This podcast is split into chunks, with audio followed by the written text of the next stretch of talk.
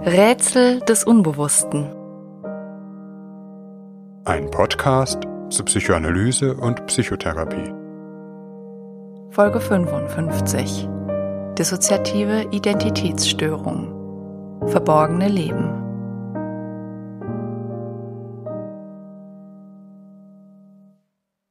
Die gespaltene Persönlichkeit ist ein beliebtes Motiv in Kunst, Literatur und Film. Es fasziniert gleichermaßen, wie es uns unheimlich berührt. Vielleicht trifft das Motiv eine tiefe Urangst der Menschen, die einer dunklen, verborgenen Seite, die in jedem von uns schlummert und die gegen unseren Willen oder gar Wissen ein Eigenleben entwickelt. In uns ist noch jemand anders.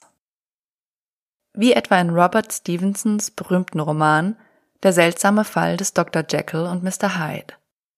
Dr. Jekyll, ein gutmütiger Arzt, Mr. Hyde, eine destruktive, ja mörderische Person, die nachts ihr Unwesen treibt. Das Erschreckende, es handelt sich bei beiden um ein und dieselbe Person, besser gesagt, um zwei Identitäten in einem Körper, die nichts voneinander wissen. Das Motiv der gespaltenen Persönlichkeit eignet sich für eine fantasievolle Geschichte, Leider beflügelt und perpetuiert es aber ebenso die zahlreichen Missverständnisse, die dieser Form der Persönlichkeitsorganisation, mit der wir uns in dieser Folge befassen werden, bis heute anhaften. Die dissoziative Identitätsstörung. Wie wir noch hören werden, geht es dabei keineswegs um einen Kampf von Gut und Böse. Es handelt sich um eine zugleich alte wie noch junge Diagnose. Die dissoziative Identitätsstörung ist in den gängigen Diagnosemanualen, etwa dem DSM oder dem ICD, erst seit wenigen Jahrzehnten gelistet. Zum Teil noch unter der veralteten Bezeichnung der multiplen Persönlichkeit. Schilderungen dissoziativer Identitätsphänomene gibt es seit Jahrhunderten. Ihre wissenschaftliche Aufzeichnung geht bis in die Anfänge der modernen Psychiatrie etwa auf den berühmten französischen Psychiater Pierre Janet zurück und auch auf die Anfänge der Psychoanalyse. Der erste Behandlungsfall der Psychoanalyse etwa, Anna O., litt wahrscheinlich an einer sogenannten double conscience, wie die dissoziative Identitätsstörung in der französischen Psychiatrie damals genannt wurde. Bis heute berichten Betroffene, Ärzte und Therapeuten unterschiedlichster Schulen weltweit ähnliche Phänomene. Mittlerweile gibt es etablierte diagnostische Verfahren. Die Existenz der dissoziativen Identitätsstörung ist wissenschaftlich klar nachgewiesen und etwa auch neurobiologisch erforscht. Dennoch tut sich die Fachwelt mit dieser Diagnose mitunter schwer.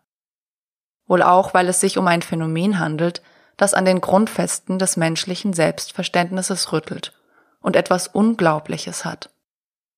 Umso schlimmer für Betroffene, wenn man ihnen deshalb nicht glaubt. Ein gängiges Vorurteil ist etwa, das Erleben einer dissoziativen Identitätsstörung sei letztlich die Fiktion von Therapeuten, die ihren Patienten dergleichen einredeten und sogenannte falsche Erinnerungen, false memories, erzeugten.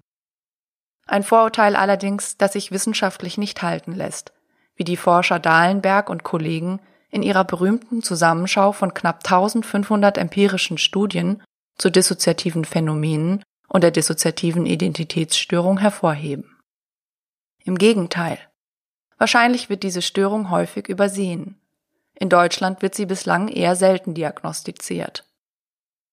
Dies, obwohl Schätzungen vorliegen, dass in der Allgemeinbevölkerung etwa 0,5 Prozent, in einer psychiatrischen Population etwa 5 Prozent betroffen sind. Das heißt, die Störung ist nicht viel seltener als zum Beispiel Schizophrenien. Dennoch werden betroffene Patienten meist primär anderen Krankheitsbildern zugeordnet, allen voran Borderline-Persönlichkeitsstörungen, schizophrenen Störungen, posttraumatischen Belastungsstörungen. Doch worum geht es bei der dissoziativen Identitätsstörung genau? Das Bemerkenswerte an dieser Störung ist, dass sie den Betroffenen selbst häufig zunächst gar nicht auffällt, beziehungsweise in ihrer Ausprägung nicht verständlich wird. Betroffene bemerken vielleicht zunächst einmal nur, dass sie nicht mit ihrem Alltag zurechtkommen. Zudem gibt es sehr seltsame, unerklärliche Phänomene im eigenen Erleben. Zum Beispiel gibt es häufig ein Gefühl, dass etwas mit der Ordnung der Zeit nicht stimmt. Sie vergessen oder verpeilen ständig Termine, ohne dass sie rekonstruieren könnten, wie es dazu gekommen ist. Teile des Tages oder Aktivitäten sind seltsam schnell verflogen, ja geradezu an ihnen vorbeigeflogen, ohne sich wirklich an Inhalte erinnern zu können. In extremeren Fällen reißt das Zeitkontinuum gänzlich. Die Person geht zum Beispiel morgens zur Arbeit aus dem Haus, fährt dazu mit der U-Bahn. Plötzlich ist es Abend und die Person steht vor dem Herd und kocht. Oder findet sich plötzlich in einer völlig unbekannten Straße wieder und kann nur mit Mühe und Nachforschen feststellen, dass tatsächlich drei Tage vergangen sind.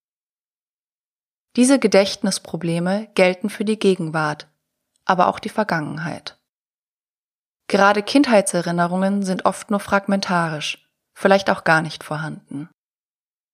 Auch mit ihrem Umfeld gibt es bei Betroffenen häufig Konflikte. Vielleicht ecken sie an, ohne zu verstehen, was die anderen an ihnen befremdet. Manchmal scheinen die anderen sich auf Begebenheiten zu beziehen, von denen die betroffene Person selbst nicht das Gefühl hat, dass sie etwas mit ihr zu tun hätten. Sich zum Beispiel nicht im geringsten daran erinnern zu können, dass man auf einer Party gewesen ist und dort jemanden kennengelernt hat. Nicht selten ziehen sich Betroffene auch stark zurück, lassen sich vielleicht kaum auf längerfristige, engere Beziehungen ein. Betroffene haben auch häufig das Gefühl, dass ihnen immer wieder seltsame Dinge zustoßen. Sie zum Beispiel Gegenstände in ihrem Zimmer finden, die sie nie gekauft haben, oder Notizen oder Tagebucheinträge in einer Handschrift vorfinden, die nicht ihre eigene ist. Oder sie verhalten sich auf eine Weise, die ihnen selbst unerklärlich und befremdlich ist. Sie sich zum Beispiel selbst einen Schaden zugefügt haben, ohne sagen zu können, wieso und warum. Anlass, eine Therapie aufzusuchen, sind aber meist weniger diese seltsame Begebenheiten als andere Schwierigkeiten, die damit einhergehen. Betroffene beschreiben oftmals Symptome, die typischerweise auch in anderen Störungen auftauchen. Um nur einige zu nennen, Zwangshandlungen, Hören von Stimmen, Fremdbeeinflussungserleben, starke Ängste und Panikattacken oder massive Albträume. Die eben beschriebenen seltsamen Begebenheiten und Zustände verweisen mitunter auf das weite Spektrum dissoziativer Phänomene, wobei das Auftreten dissoziativer Symptome ein notwendiges, aber kein hinreichendes Kriterium für eine dissoziative Identitätsstörung ist. Dissoziation kommt aus dem Lateinischen und bedeutet trennen, teilen und bezieht sich im Bereich des Psychischen auf elementare psychische Funktionen, wie das Gedächtnis, das Fühlen oder das Denken. Normalerweise leben wir in einem integrierten psychischen Zustand. Das gilt etwa für das Erleben von Zeit. In unserer Welt gibt es ein Kontinuum von vorher, nachher und einer Gegenwart, die sich dazwischen einbettet. Auch unser Körpererleben ist im Normalfall integriert. Ich fühle, dass der Arm zu mir gehört, dass ich ihn bewegen kann. Während Fremdheitsgefühle dem eigenen Körper gegenüber, zum Beispiel bei einer lokalen Anästhesie, äußerst irritierend und unangenehm sind. Auch unser Erleben von Identität gründet auf einem integrierten Kontinuum. Ein stabiler Ich-Kern, der über alle Situationen hinweg erhalten bleibt. Selbst wenn ich mich dem Chef gegenüber ganz anders verhalte, anders fühle, sogar einen anderen Ton in meiner Stimme anschlage als gegenüber meinem besten Freund. Ich empfinde mich letztlich doch als ein und dieselbe Person. Mein Gedächtnis und Selbsterleben halten die unterschiedlichen Rollen und Facetten der Identität zusammen. Es gibt allerdings auch im normalen Erleben durchaus einige Zustände, in denen dieses Kontinuitätserleben desintegriert wird wobei man hier nicht von einer Dissoziation im engeren Sinne sprechen muss. So etwa wenn wir träumen oder Tagträumen nicht ganz da sind, so sehr mit unserer inneren Welt beschäftigt, dass wir das Außen kaum mehr wahrnehmen. Oder aber wenn wir in einen Flow kommen, die Zeit bei einer begeisternden Tätigkeit wie im Nu vergeht. Näher kommen wir dem klinischen Begriff von Dissoziation, wenn wir an unser psychisches Erleben in starken Angstzuständen denken. So beschreiben Zeugen einer erschreckenden Szene häufig, das Ganze wie unwirklich wahrgenommen zu haben, in einem derealisierten Zustand gewesen zu sein, der manchmal Stunden oder Tage anhalten kann. Von der Psychologie des Traumas ist bekannt, dass es Ereignisse gibt, die das eigene Kontinuitätserleben nicht nur an seine Grenzen führt, sondern zerreißt. So gibt es etwa das Phänomen, dass Unfallopfer, auch wenn sie körperlich nicht schwer versehrt sind, nach dem schockierenden Ereignis erst einmal stundenlang durch die Gegend irren, bis sie an einem anderen Ort wieder zu sich kommen, ohne sich zu erinnern, was passiert ist und wo sie sind. Man spricht ja auch von einer dissoziativen Amnesie bzw. Fougue, einer dissoziativen Fluchtreaktion. Auch die Psychologie einer dissoziativen Identitätsstörung bewegt sich um die Psychologie des Traumas. Und wenngleich es Überschneidungen gibt, ist sie dennoch von einer posttraumatischen Belastungsstörung in einigen wesentlichen Punkten abzugrenzen. Auch Betroffene mit einer posttraumatischen Belastungsstörung können in dissoziative Zustände geraten, driften ab, sind nicht mehr ansprechbar oder erleben eine ganz andere innere Realität, sind in ihrem Erleben etwa plötzlich mitten im Trauma, als wäre keine Zeit vergangen. Dies meist ausgelöst durch sogenannte Trigger, also Hinweisreizen, die eine unbewusste Verbindung zur traumatischen Situation herstellen. Bei einer dissoziativen Identitätsstörung ist das Ausmaß des dissoziativen Erlebens in gewisser Weise noch gravierender, man spricht auch von einer strukturellen Dissoziation. Es geht hier um eine tiefgreifende Desintegration des Ich, beziehungsweise ein konstitutionelles Unvermögen, bestimmte Verbindungen zu ziehen. Entweder weil bestimmte Bereiche des Erlebens durch Traumata zersplittert sind, oder weil sie aufgrund der traumatischen Erfahrungen von vornherein nie die Möglichkeit hatten, ein verbundenes Ganzes zu bilden. Ein oder mehrere Teile des Selbst liegen getrennt oder abgespalten. Das Charakteristische an einer dissoziativen Identitätsstörung ist, dass diese Teile ein Eigenleben entfalten. Sie bilden jeweils eine eigene Identität mit einer eigenen Geschichte aus. In ein und demselben Körper manifestieren sich voneinander getrennte, eigene strukturelle Systeme, Identitäten, Erlebensweisen, was auch in den neuronalen Netzwerken im Gehirn seinen Niederschlag findet. Wie wir noch hören werden, spielen dabei meist massive Traumatisierungen in der sensiblen Phase der Gehirn- und Ich-Entwicklung eine wesentliche Rolle. Doch wie kann man sich das vorstellen? Entgegen einem häufig verbreiteten Bild bedeutet das nicht, dass die betroffene Person nach außen hin wahrnehmbar ständig eine andere Persönlichkeit annimmt. Dies kann zwar so sein, ist aber meistens, wenn es überhaupt auftritt, subtiler. Dem Umfeld könnte allenfalls auffallen, dass die Person vielleicht auf einmal besonders kindlich oder abweisend erscheint. Bei der dissoziativen Identitätsstörung spricht man auch häufig von einer verdeckten Störung. Die ganze Organisation der Psyche dient dazu, ein psychisches Überleben und einen halbwegs normalen Kontakt mit der Außenwelt aufrechtzuerhalten und bestimmte traumatische Erfahrungen in sich selbst abzuspalten, zu isolieren und zu vermeiden.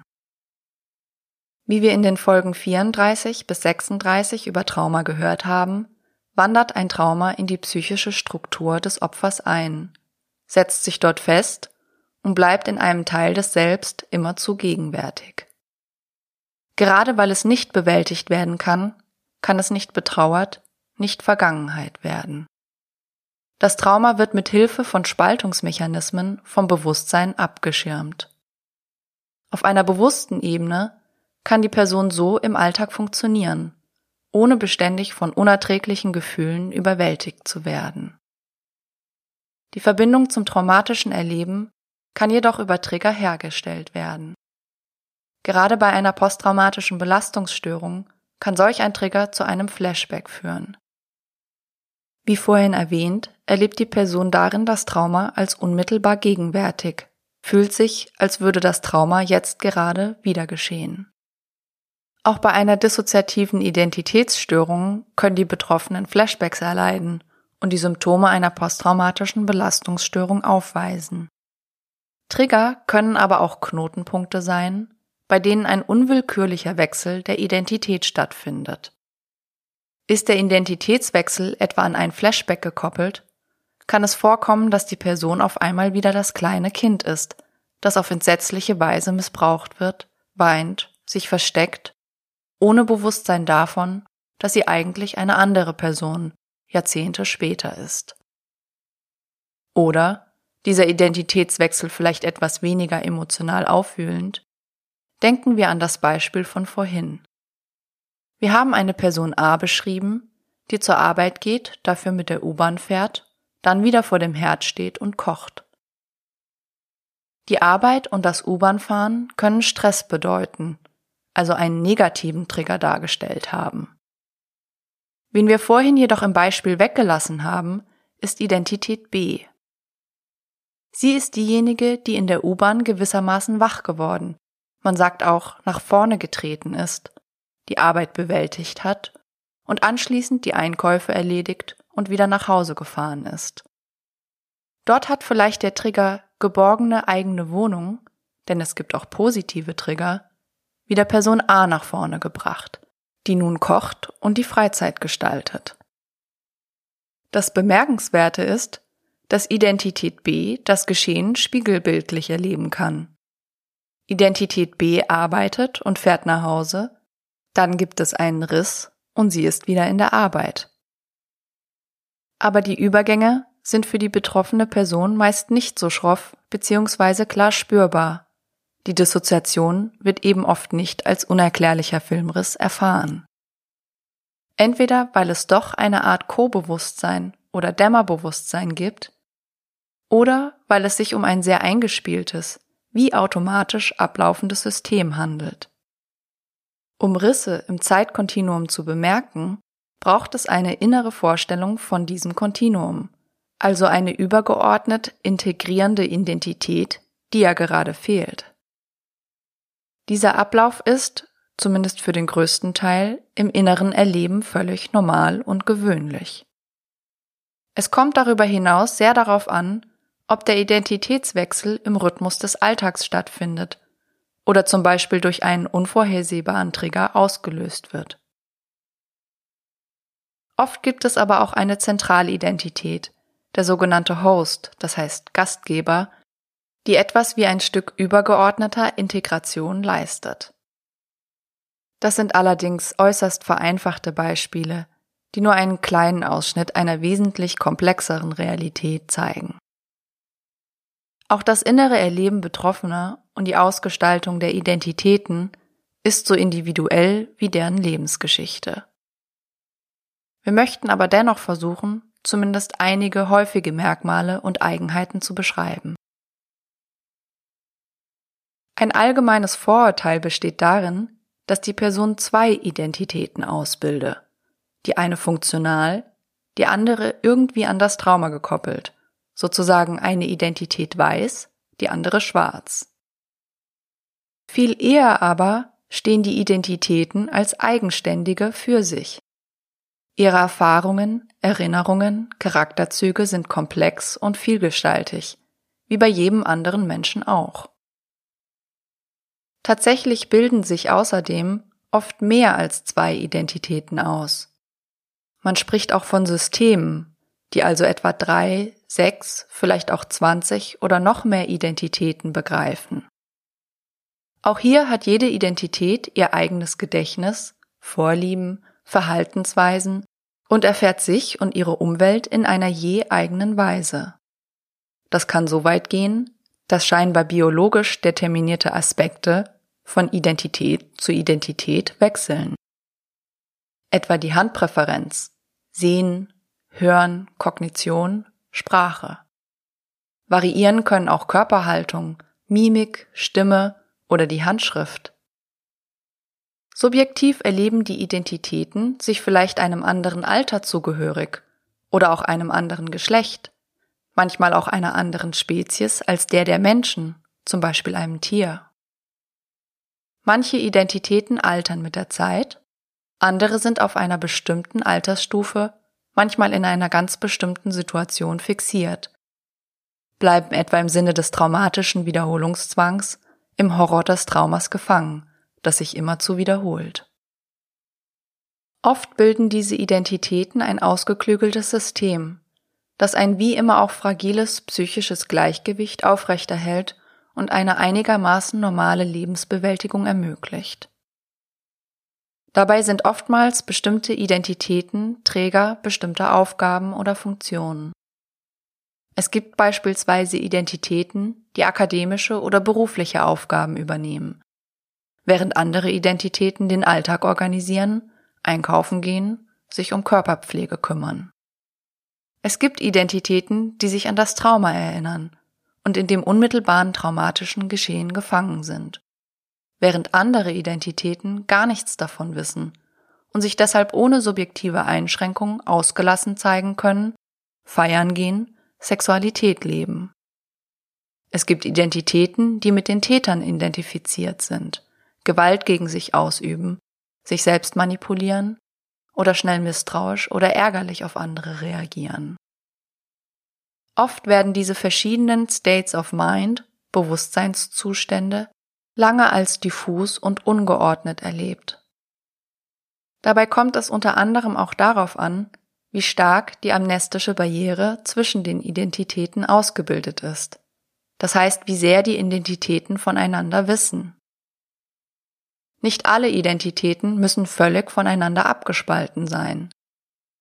Es kann beispielsweise sein, dass zwei Identitäten voneinander wissen und sich untereinander verständigen, während eine dritte Identität von den beiden anderen nicht einmal etwas ahnt. Manche Betroffene berichten, dass sie eine Art räumliche Innenwelt erleben, in der die Identitäten beheimatet sind. Zum Beispiel einen Raum in sich fühlen, in dem alle Identitäten leben. Oder auch ein ganzes Haus mit vielen Räumen und einem Garten, in dem die verschiedenen Identitäten eine Familie oder Familiensystem bilden. Wie entsteht nun eine dissoziative Identitätsstörung? Darüber herrscht in der Wissenschaft keine Einigkeit. Es ist nicht ganz klar, warum sich bei einem Menschen Borderline, bei dem anderen eine schizophrene Erkrankung eine komplexe posttraumatische Belastungsstörung oder eben eine dissoziative Identitätsstörung ausbildet. Eine dissoziative Identitätsstörung geht aber stets auf frühe Traumata zurück. Betroffene berichten, dass sie die ersten Erlebnisse von dissoziativen Identitätsphänomenen bereits in der frühen Kindheit hatten.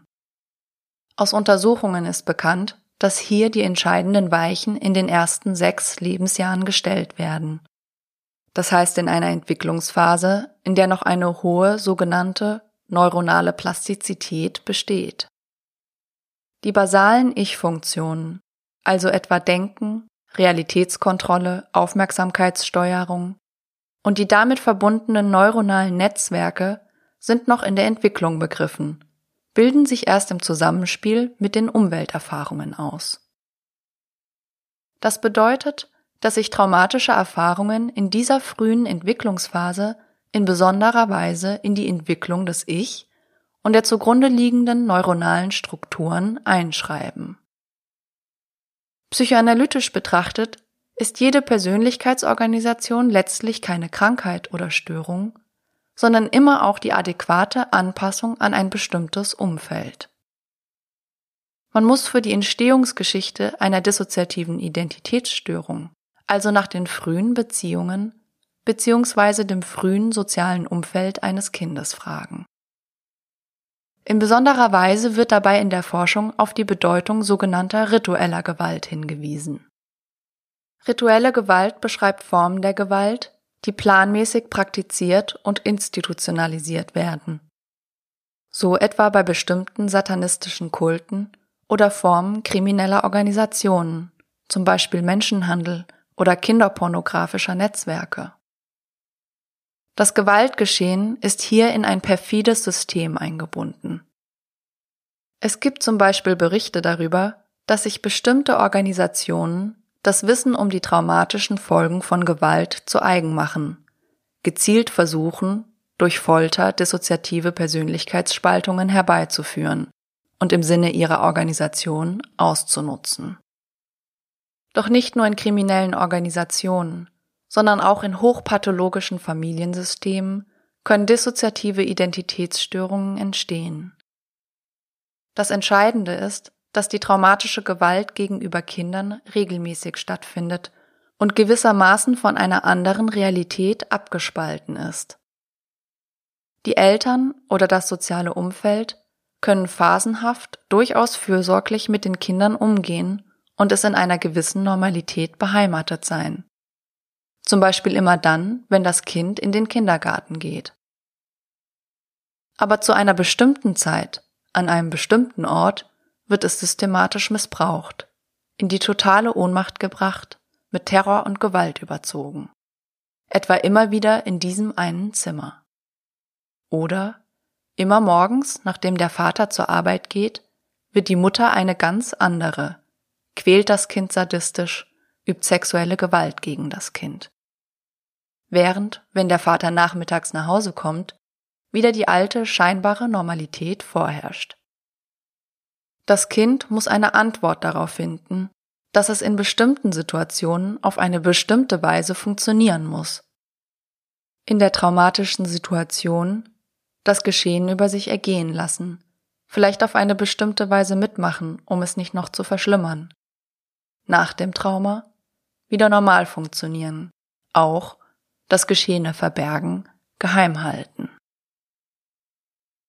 Frühe Traumatisierungen treffen die kindliche Psyche an einem Punkt, an der sie noch nicht in der Lage ist, von sich aus bestimmte Ereignisse in einen inneren Zusammenhang zu bringen, sie ohne einen unterstützenden anderen in das Gesamt eines stabilen Selbsterlebens zu integrieren.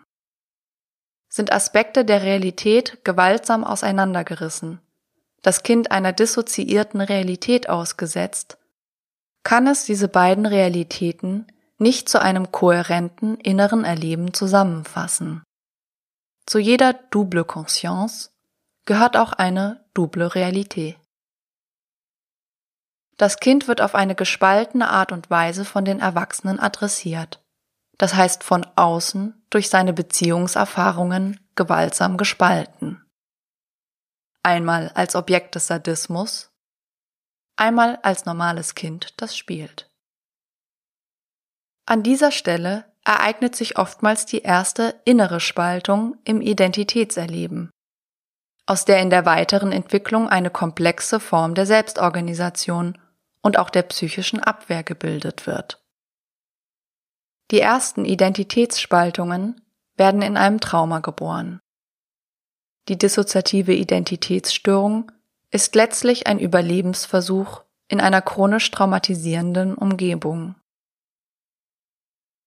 Eine wichtige Rolle spielt dabei nicht nur der Täter selbst, sondern auch das Umfeld.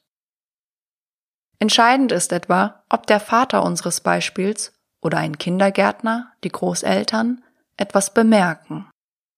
Zum Beispiel, komisch, immer unter der Woche am Morgen, wenn ihr beide allein wart, ist das Kind irgendwie anders.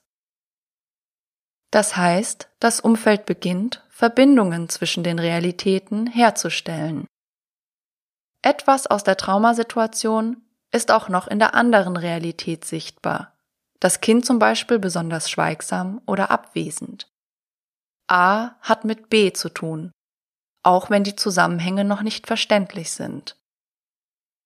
Bemerkt das Umfeld etwas, will es wissen, wird letztlich auch eine Handlung erfolgen und das Kind aus der traumatisierenden Situation geholt werden.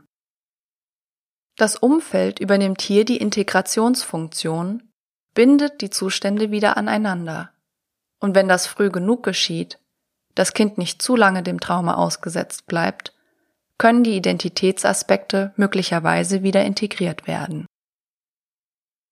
Im Übrigen besteht genau hierin auch die Arbeit in einer Psychotherapie. Nicht nur, aber im Besonderen mit einer dissoziativen Identitätsstörung. Der Versuch Verbindungen, Assoziationen zwischen den verschiedenen Realitäten herzustellen. Und dies meist in einer langfristigen Detailarbeit. Oftmals aber bemerkt das Umfeld das Geschehen nicht. Sei es, weil es selbst daran beteiligt ist, sei es, weil es nicht glauben kann oder weil es nicht wissen will. Oder aber die Spaltungsvorgänge im Kind sind bereits derart tiefgreifend vollzogen, dass es ihm fast gänzlich gelingt, in bestimmten Situationen scheinbar normal zu funktionieren und sich wenig anmerken zu lassen dann fällt es etwa auch Kindergärtnern oder dem schulischen Umfeld später sehr schwer, Zusammenhänge zu erkennen. Dennoch muss wohl gesagt werden, dass die Verleugnung des Ungeheuerlichen durch das Umfeld oft genug eine Rolle spielt. Denn wenn gleich Außenstehende vielleicht nicht die Tragweite erahnen, Auffälligkeiten, etwas Seltsames oder Eigenartiges wird fast immer sichtbar. Das Herankommen an die Situation kann aber auch sehr schwierig sein, da es nicht selten um komplexe Familiensysteme geht, die gerade auf die Abwehr von fremden Einblicken in jeder Hinsicht spezialisiert sind.